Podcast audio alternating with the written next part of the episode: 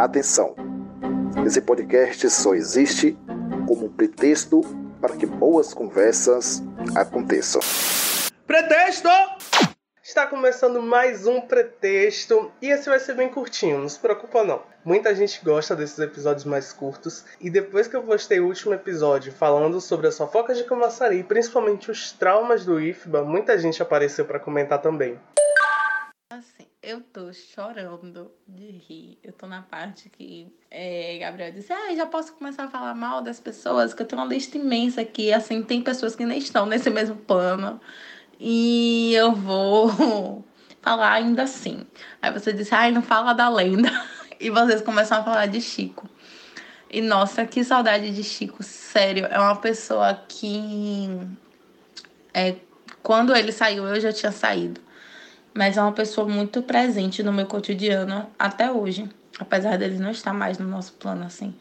Às vezes eu me pego assim muito mal, velho, porque Chico morreu e, tipo, eu fico lembrando de várias coisas que ele me disse e como ele foi o único professor que na fase mais problemática da minha vida, assim, que eu tava passando por vários problemas psicológicos e tal. E ele foi o único professor do IFBA inteiro que parou e me acolheu e parou e me disse: "Olha, eu sei que você não é essa pessoa, tá acontecendo alguma coisa". E eu preciso que já tô chorando. Ai, que ótimo. Ai, Chico, eu te odeio. E ele parou e me ouviu. E eu lembro que quando a gente fez aquele protesto é, por conta do luto em falecimento do. Pelo falecimento de Carlinha, que o colégio tratou daquela forma, né, estúpida e horrível. E ele foi o primeiro professor a apoiar a gente.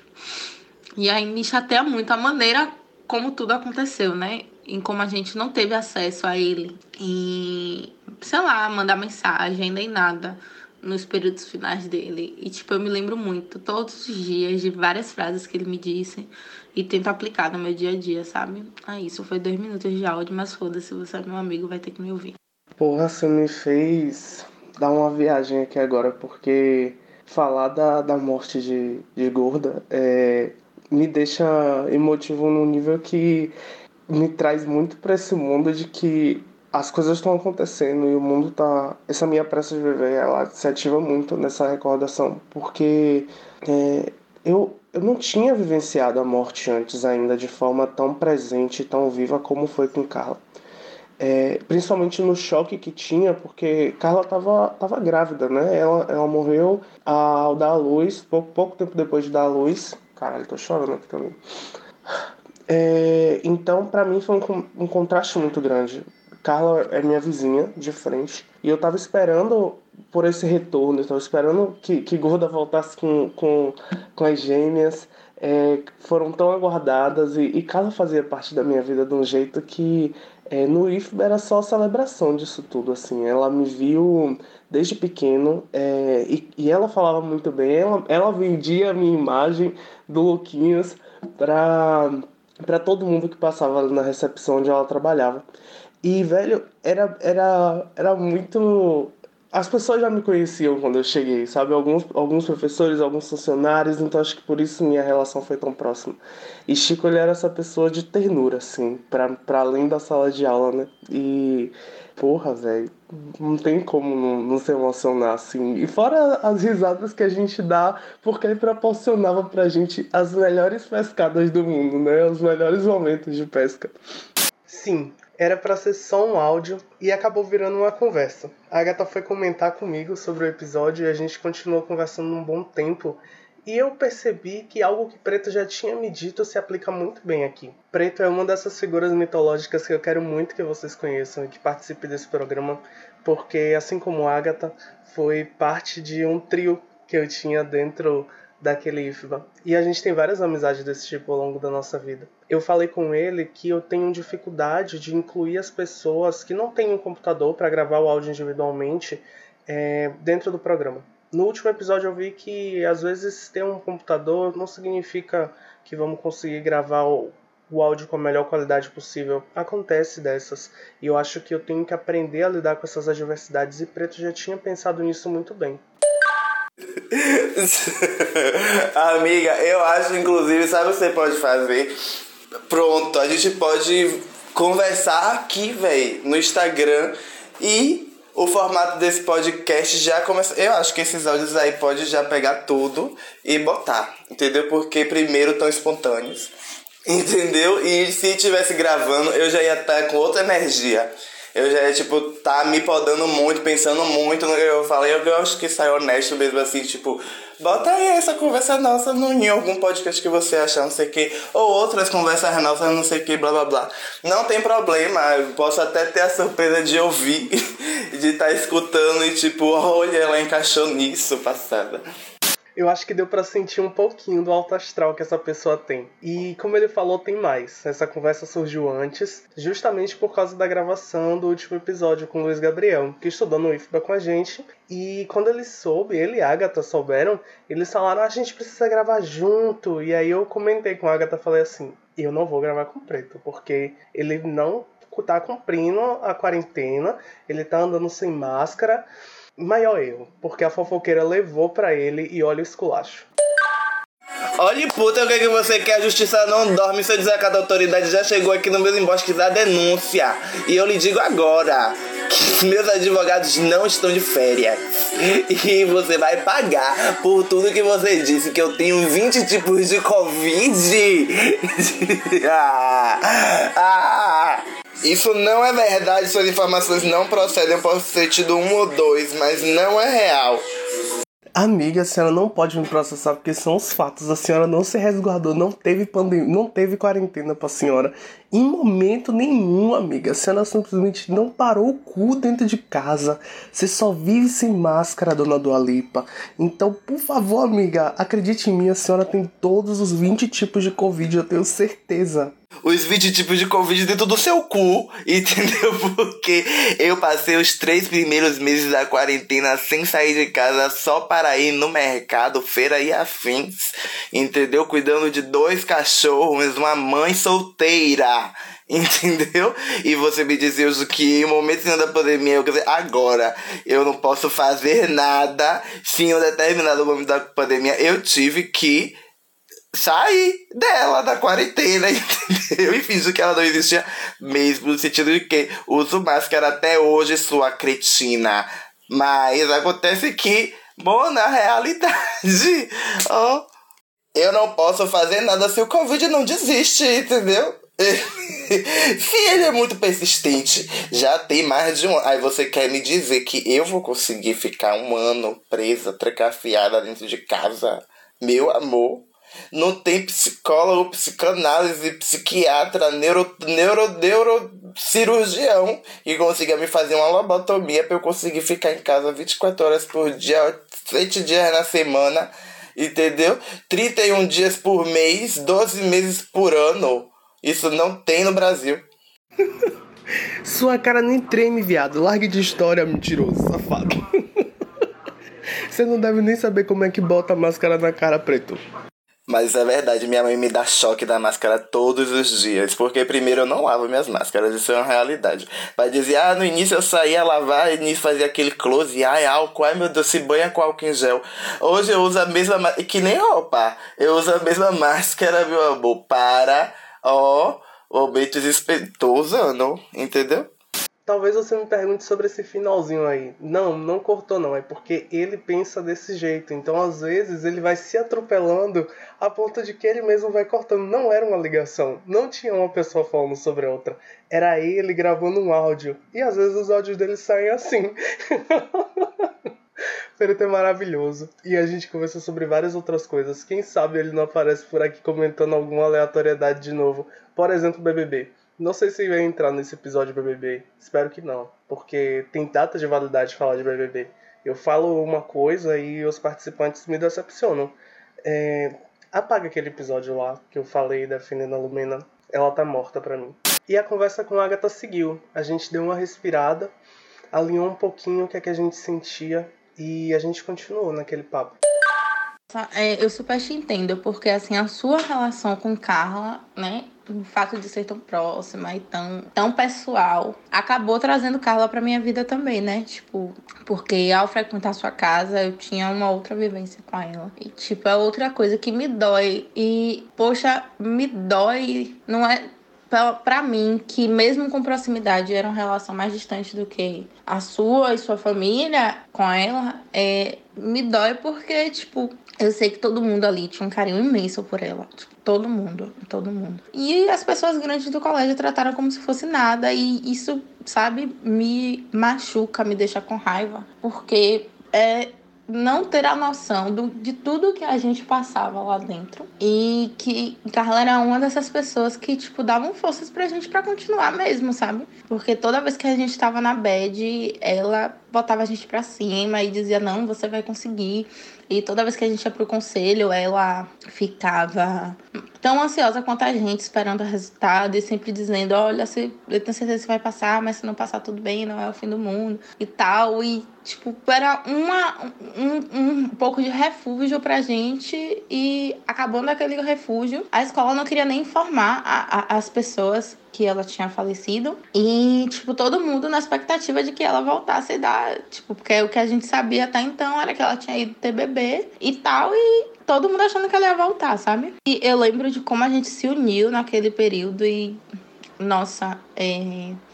É um dia muito marcante para mim, assim. Foi um dia que é, é marcante em tantos pontos, né? Porque para mim foi um dia que me fez realmente me sentir parte da sua família, porque sua mãe teve um cuidado comigo assim, e ao mesmo tempo que eu queria cuidar de você, é muito louca essa relação, sabe? E essa relação ao mesmo tempo de vida e morte, nossa, é muita coisa que me passa na cabeça, eu não quero nem continuar na, na, na pauta, porque me traz um monte de emoção que são 11h40 da manhã, ainda tem um dia inteiro de trabalho. não posso viver isso agora. Dentro disso, eu só tenho a dizer que eu sinto muito por todos os alunos que deixaram de ter um Chico na vida. Você sabe que o mais bizarro disso tudo é que essa diferença que foi feita é, da morte de Carla, e inicialmente eles colocaram como ah, ela, é, ela não é servidora, ela é prestadora de serviço. Quando foi com o aluno, o distrato foi igual, porque o menino faleceu no mesmo dia ou no dia seguinte, se eu não me engano. E assim, o distrato foi igual, aula que segue, vida que segue, toca daí. Quando foi para se pronunciar e para falar, é, só liberaram a turma do menino depois de muito esforço. É, a gente que teve que, que, subir no palco lá do, do, do auditório e falar, porque não teve quem falasse. Então, dói nisso, assim, de a gente não é nada para essas pessoas, sabe? E quando a gente percebeu isso, de que agora que a gente tem que lutar mesmo, qualquer coisa a gente, é nós por nós e acabou e foda-se. Nossa, é, esse período é muito marcante, assim, para mim, em tudo isso, porque eu lembro que tava tendo um evento de. alguma coisa de química. Eu não lembro exatamente o que era, mas era um evento de química. Eu lembro que Luciene estava à frente e é, esse dia é tão forte para mim que acredito que eu encontrei a Luciene outro dia na Malibu. Tipo, eu a vi, ela não me viu e se viu, não reconheceu. E eu senti um, um, ódio tão grande dela, uma raiva tão grande assim, me tomando. E Priscila, na mesma hora, assim, tava do meu lado. Aí fez assim: o que é? O que foi que aconteceu e tal. Falei: não, velho, é uma ex-professora minha do IFMA. Vamos sair daqui porque, nossa, eu tô com vontade de botar o pé pra ela cair aqui e tal. E a gente saiu da loja. Aí Priscila ficou, tipo, chocada, porque eu já encontrei tanta gente do IFBA, tipo, nesse período que eu tô com ela. Aí, às vezes eu me escondo para não ter que falar com a pessoa por motivos óbvios. Mas com ela é um, um, ódio mesmo que eu sinto, porque eu me lembro dela dizendo assim, a gente, ah, suba vocês no palco para falar do falecimento de Carla, porque até então a gente nem sabia do falecimento do menino, de meningite, né, o que é um outro adendo, e ela, ah, porque eu tô aqui sem cara, porque um aluno meu faleceu, e aí eu não sei como é que eu vou contar isso pra turma e tal, e o evento acontecendo como se nada tivesse acontecido, porque para ela era mais importante manter o evento ali de pé, sabe, e eu lembro que no dia que a gente fez o protesto, que justificaram milhares de coisas e que eu falei assim. Eu me lembro que eu falei assim: é, Nossa, mas vocês estão esquecendo que vocês estão lidando com seres humanos aqui, que vocês não estão criando máquinas, vocês estão criando profissionais, beleza? Que aqui é um, um, um curso profissionalizante, um curso técnico, mas aqui, aqui dentro ainda tem pessoas. E eu lembro que, tipo, eu nunca me dei com o Igor, né, professor de história, e que ele parou e me parabenizou e disse, tipo, foi solidário a minha dor, a minha luta, né? E, tipo, são coisas que me marcam muito nesse período. Pois é, Luciene foi extremamente fila da puta nesse dia. E eu acho que é por isso que anos depois eu fiz xixi no carro dela. Ela deu uma carona pra gente ali do IFBA até o ponto que era, tipo, depois do viaduto, né? Longe pra cacete, não dá, dava pra ir andando mais demora. E aí ela deu carona pra mim e pra Preta e eu tive uma crise de riso, porque ela tinha aquela aquele cheiro na axila que fazia todo mundo ficar desconcertado. E ela fechou os vidros dentro do carro. E aí ficou aquela situação, tipo assim, meu Deus, eu quero morrer. E eu me mijei de rir com o preto dentro do carro. Não sei se o preto lembra disso. Vou até jogar o tópico no grupo lá pra ver se ele, se ele lembra dessa porra. Infelizmente, a ridícula, a imunda, não respondeu o áudio. Mas não tem nenhum problema, porque já fica como cliffhanger aí. E quem sabe no próximo episódio tem muita história. Eu já tranquei professor em sala de aula. A gente já invadiu algumas salas de coordenação de curso para roubar biscoito, Mabel. Então, assim, história não vai faltar. É, pede aí pra lenda aparecer, porque ele é maravilhoso. Sua imunda, eu escutei na tua voz, li, escutei, vi todos os tons da tua ridícula é você, sua imunda.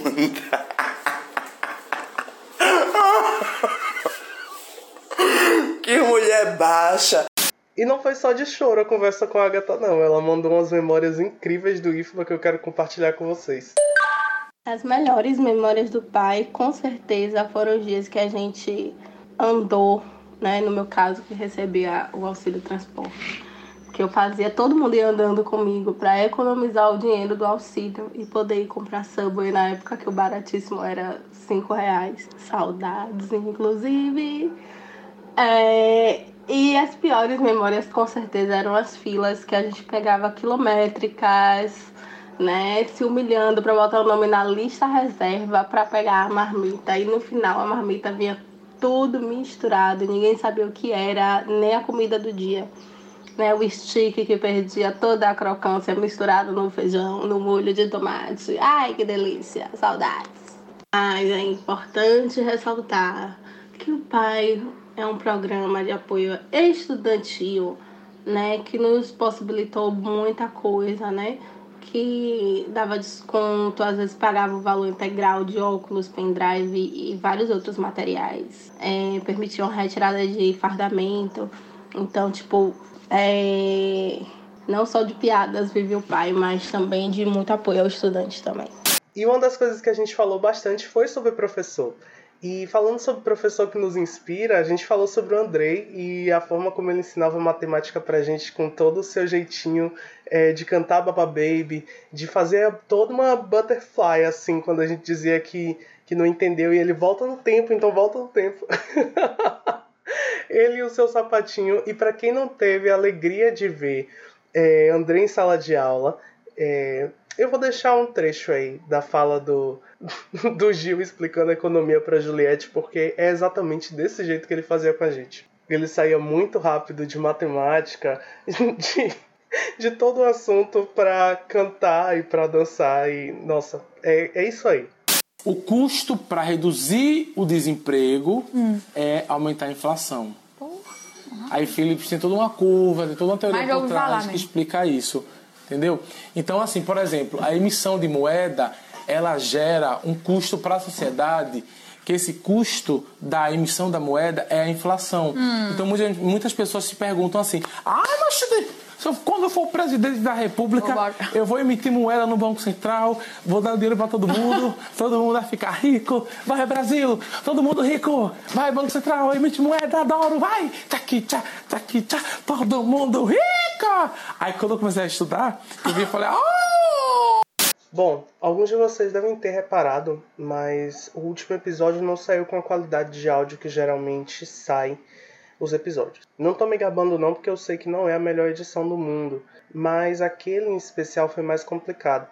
É, o fone de Gabi tava dando um eco na minha voz, então eu tinha que escolher ou vocês me ouvirem tipo duas vezes duplicado, é, ou eu eliminava esse eco e com isso agravava um pouco a situação do áudio que não estava tão legal assim. E aí por isso causou é, um grande trabalho. Eu não sei se vocês leem, mas todo episódio sai com uma descrição. E na descrição daquele se lia o seguinte: Resta saber se depois de ouvir esse episódio alguém vai querer me processar. Eu vou entender se você for uma dessas pessoas, ouvinte, mas não me sinto culpado. Esse podcast nasceu para ser alívio, um momento para me desconectar dos problemas cotidianos e ter um papo gostoso. Não para ser mais um fardo ou uma tarefa árdua. Essa conversa com Luiz Gabriel, amigo de longa data, me deixou muito feliz. E nem sempre é possível entregar tudo numa edição de áudio incrível. Não farei desse escape mais uma cobrança. Eu tenho que aprender que nem sempre dá para ser foda e a edição desse episódio seria difícil demais. Então vai ser assim mesmo. O papo tá muito bom, me fez rir muito e todos os áudios extras de quem tentou participar dessa edição vem agora, nesse episódio que você está ouvindo, porque eu tô adaptando o texto. Eu prometo, e tô cumprindo. Eu vou dormir cedo hoje, e já são quase duas da madrugada. A semana foi de cão, e eu quero ter desse episódio apenas a memória de um papo divertido, leve, que me fez tão bem. Não vou deixar que uma edição complicada estrague essa experiência, que eu te prometo que não será tão ruim. É apenas o meu toque mesmo a apresentação, a capa e a edição desse episódio, tudo mais que dá para ser feito e que precisa ser feito para esse episódio acontecer e para esse podcast acontecer é feito por mim. E é por isso que eu tomei a decisão de não me cobrar tanto para fazer esse podcast toda sexta-feira. Se der, vai sair na sexta-feira. E quando não der, eu vou dar um jeitinho de fazer o meu melhor, mas sem que isso seja um fardo. Esse episódio ele é um reflexo disso. Eu tô fazendo terapia para me livrar dessas cobranças e dessa vontade de controle. Então, eu espero que você esteja orgulhosa, tá, Raquel? Porque eu tô abrindo mão aqui e eu tô deixando as coisas acontecerem para além do meu controle. E eu tô só aceitando. Mas eu tô feliz com, com a minha decisão. Que a emoção passou, deixa eu lhe falar sobre é, o seu texto e o seu áudio, né? Cara, você é perfeccionista por natureza. E é muito importante você colocar na sua consciência de que o podcast tem que ser sua válvula de escape mesmo, sabe? Porque, assim, uma coisa que eu sempre digo na minha vida é que a gente passa por muitos estresses, muitos problemas que são obrigatórios a gente passar, né? É, a gente passa por estresses em família, a gente passa por estresses no trabalho. E são coisas que, nossa, a gente é obrigado pela vida a passar. Mas a, existem coisas que a gente escolhe. E o que a gente escolhe, ele precisa, a gente precisa escolher sempre para que seja um, um ponto alegre, que seja um ponto não problemático. Então coloque sempre isso na sua cabeça, de que o podcast ele é uma escolha sua e que ele é o seu escape, ele é para ser uma coisa leve dentro da sua semana que é extremamente caótica. Então você não pode arrumar outros problemas com ele, entendeu? Ser outros problemas. Fica, fica. Bom, e lá no episódio 10 era para ter tido a participação do Pedro, que é uma pessoa muito especial para mim na minha história com Pokémon, porque foi o primeiro console que eu tive foi quando eu comecei a estagiar, graças ao IFBA, graças a poupar os dinheiros do pai, fazendo longas caminhadas ou pegando algumas caronas com algumas pessoas. Às vezes eram desconhecidos, sim, a gente levantava uma plaquinha pedindo carona do outro lado da, da pista ali. Perigoso, mas ajudava a economizar uns trocados. E foi com esses trocados que eu comprei meu primeiro console, que foi o Nintendo DS, e eu jogava Pokémon Black 2 então, só para não dizer, Pedrinho, que você não participou desse programa, porque ele mandou o áudio no exato momento em que eu publiquei o episódio 10, então não tinha mais como inseri-lo.